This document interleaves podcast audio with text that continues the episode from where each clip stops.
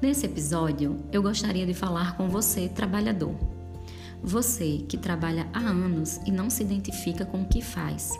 Você que trabalha e vê sentido no que faz.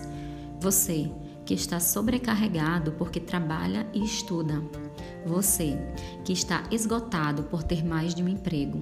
Você que se arrisca diretamente nos trabalhos essenciais no enfrentamento do Covid-19 e está em correria, pois essa pandemia nos pegou totalmente desprevenidos. Você que está desempregado devido à pandemia. Você que está desempregado antes da pandemia e não consegue se recolocar no mercado de trabalho. Você que está trabalhando home office e está se cobrando para ser mais produtivo. Você que em home office trabalha com a presença dos filhos. Você que teve a jornada de trabalho reduzida e com isso os seus honorários. Você, trabalhador rural. Você, trabalhador doméstico. Você que trabalha informal. Você que está aposentado por tanto que contribuiu quando trabalhava. Você, trabalhador. Vamos trabalhar por aqui? Quando eu convoco vocês para trabalhar, eu estou lançando luz a um trabalho que vem de outro lugar, de uma outra ordem. Ele vem de um lugar de labuta, de despender energia, para que você possa se empenhar para perceber-se enquanto sujeito que não é somente o que faz. Com isso, eu lhe convido à indagação. Quem é você sem falar o que você faz? Essa pergunta, elaborada pelo palestrante recifense Murilo Gun, me provocou inquietação que gerou uma reflexão sobre como o trabalho ocupa uma posição fundamental na produção de modos de subjetivação na vida do sujeito, conferindo uma importância central na sua vida e, com isso, sendo uma fonte inesgotável de sofrimento e prazer. A etimologia da palavra trabalho vem do latim tripalium, que significa instrumento de tortura feito com três paus. Esse aparelho de tortura, o criminoso era amarrado e submetido a chicoteamento. Por isso, com o passar do tempo, a denominação dessa palavra virou popularmente sinônimo de sofrimento ou penalidade uma vez que também estava associada às atividades realizadas no campo e durante o período de escravidão. Assim, podemos ver que o trabalho, desde os seus primórdios, já carrega o significante da dor, revelando quão difícil seria a relação do homem com o trabalho.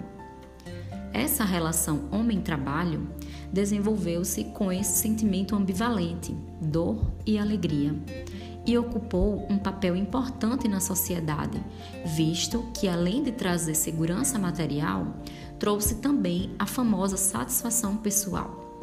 Culturalmente, somos ensinados desde a infância que é necessário trabalhar para tornar-se sujeito. Não é à toa que a pergunta mais comum dos adultos para as crianças é: o que você vai ser quando crescer? De acordo com essa realidade, estudamos em busca de uma profissão que nos traga sucesso profissional e diga quem somos nós afinal. De acordo com De Jures, psiquiatra francês e psicanalista especializado em medicina do trabalho, as relações de trabalho dentro das organizações frequentemente despojam o trabalhador de sua subjetividade excluindo o sujeito e fazendo do homem uma vítima do seu trabalho. E com isso, ele prega que o sofrimento é inevitável no mundo do trabalho. Segundo ele, a primeira experiência com o sofrimento que o homem tem com o trabalho são as frustrações geradas pelo mesmo, porque existe uma propaganda do mercado de trabalho que promete felicidade, realização pessoal e material. E quando o trabalhador não encontra essa realidade, inicia-se o sofrimento humano nas organizações. Para que vocês compreendam melhor, De Jures, ele relata que existem fatores que contribuem para o desenvolvimento desse sofrimento dentro da organização. E são o ambiente físico, como por exemplo a luminosidade, a temperatura, o barulho, a sala, que você trabalha, o ambiente químico, pois tem poeiras, pode ter fumaças, vapores. Também fala do ambiente biológico, que é a presença de vírus ou bactérias, fungos. Também ele traz as condições de higiene e de segurança que facilitam o aparecimento de sofrimentos na vida do trabalhador. Ele revela que trabalhar é fracassar. Por isso, trabalhar é sempre sofrer. Não há trabalho vivo sem sofrimento. O que está em questão é o destino desse sofrimento. Sofrer no trabalho é inevitável tanto para o operário na linha de montagem como para o médico diante do paciente. Desse modo, qual o destino que temos dado ao nosso sofrimento gerado pelo trabalho? Existem soluções possíveis para aprendermos a lidar com isso? É necessário reconhecer essa relação com o sofrimento como condição humana e, a partir disso, procurar lidar com ele de acordo com a sua vivência. De Jures nos aponta que é preciso suportar o sofrimento e isso ocorre enquanto a pessoa busca as soluções. Ele fala que suportar quer dizer ser capaz de voltar para a tarefa, tentar, fracassar, tentar de novo e assim transformá-lo em criatividade, pois de tanto fracassar vem uma ideia que eu nunca teria tido se eu não tivesse fracassado até chegar lá. Outro ponto essencial que ele fala que para transformar o sofrimento em prazer é o reconhecimento que vem do julgamento do trabalho e não da pessoa, que se dá na relação com o outro, entre pares. Esse pode ser um tema para um próximo episódio.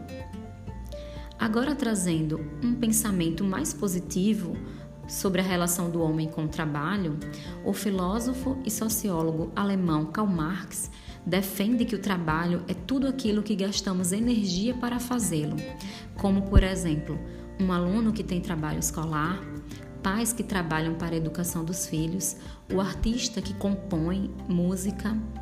E essa energia modifica a natureza com a finalidade de produzir alguma coisa que transforme o meio em que o homem vive de maneira racional e consciente. É uma, é uma relação dialética. A partir das reflexões elaboradas até aqui, gostaria de finalizar desejando que possamos acolher o sofrimento, porque faz parte da nossa condição humana e por isso eles são legítimos, principalmente diante do contexto da pandemia que estamos vivendo agora, que é um contexto atípico. Espero que vocês consigam acolher também essas informações de maneira que possam produzir sentido e significado, e assim encare o trabalho por uma perspectiva subjetiva, como constituição do sujeito, para que seja possível se implicar na relação com o trabalho sem perder sua identidade. Que continuemos trabalhando. Ah, quero deixar aqui o nosso Instagram, que é trabalhador Estamos lá disponíveis para interagir com vocês, inclusive para o seu feedback. É só chamar lá no direct. Temos muita coisa para se falar e trocar experiências, mas por hoje é só. Obrigada pela sua companhia e até o próximo episódio.